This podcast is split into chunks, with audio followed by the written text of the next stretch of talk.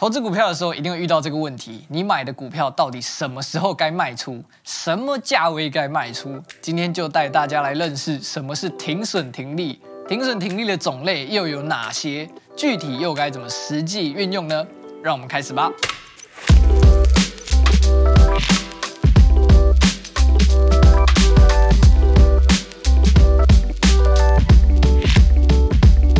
大家好，欢迎来到投资小学堂，我是你的主持人 H 编。什么是停损停利呢？概念其实不难，停损就是停止损失，就是设定一个价格，当你买的股票跌到这个价格时，你就卖出股票来控制亏损的金额，避免亏损扩大。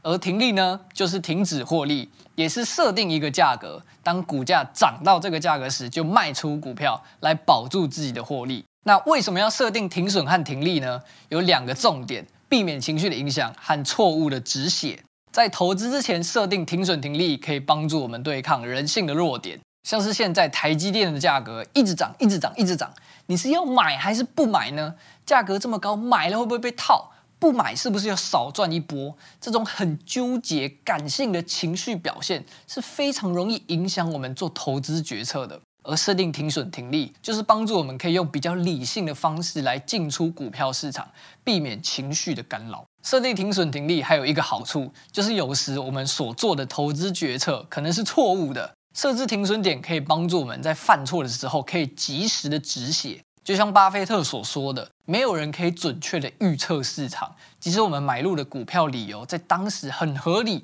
也未必保证未来的表现就是一帆风顺。所以设置停损停利可以帮助我们保住获利的同时，避免亏损的扩大。那要如何设定停损停利？又有哪一些种类呢？这里就来介绍几种常见的方法。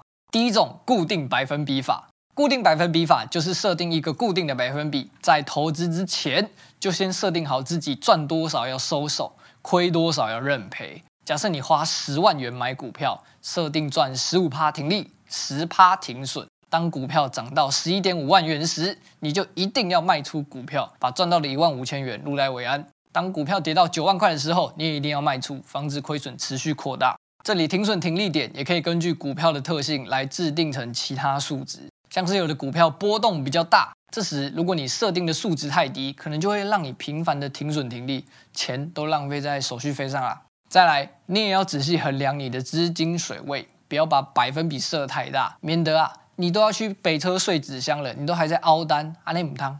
固定百分比法是非常适合投资新手一开始在进入股市时可以使用的停损法，用这个最简单的方式先试试水温，培养停损停利的习惯。新手也要多注意自己目前的资金可不可以承担停损停利的爬数，免得钱很快就用完了。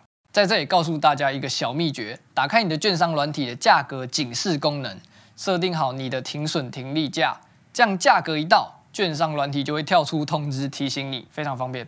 第二种技术分析法，技术分析的指标有很多种，这里介绍其中一种以月平均线作为参考的停损停利，以台积电的 K 线走势为例。当股价突破月线时就买进，跌破月线时就停利。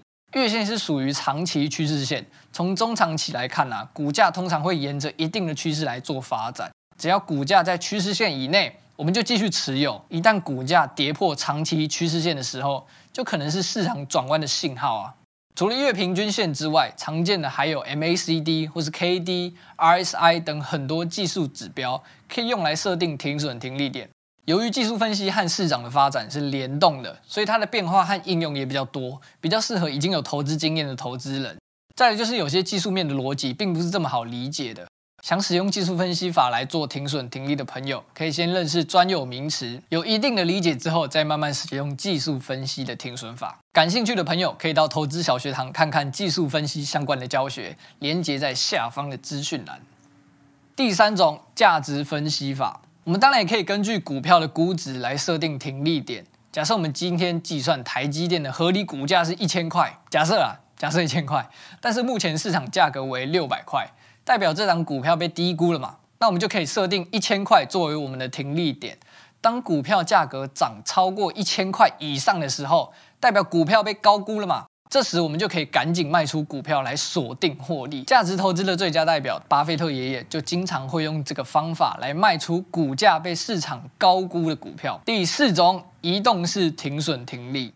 移动式停损停利是指停损停利点随着股票价格上涨而跟着移动。假设今天买入一档股票的价格是五十块好了，十趴的停损点就是四十五块。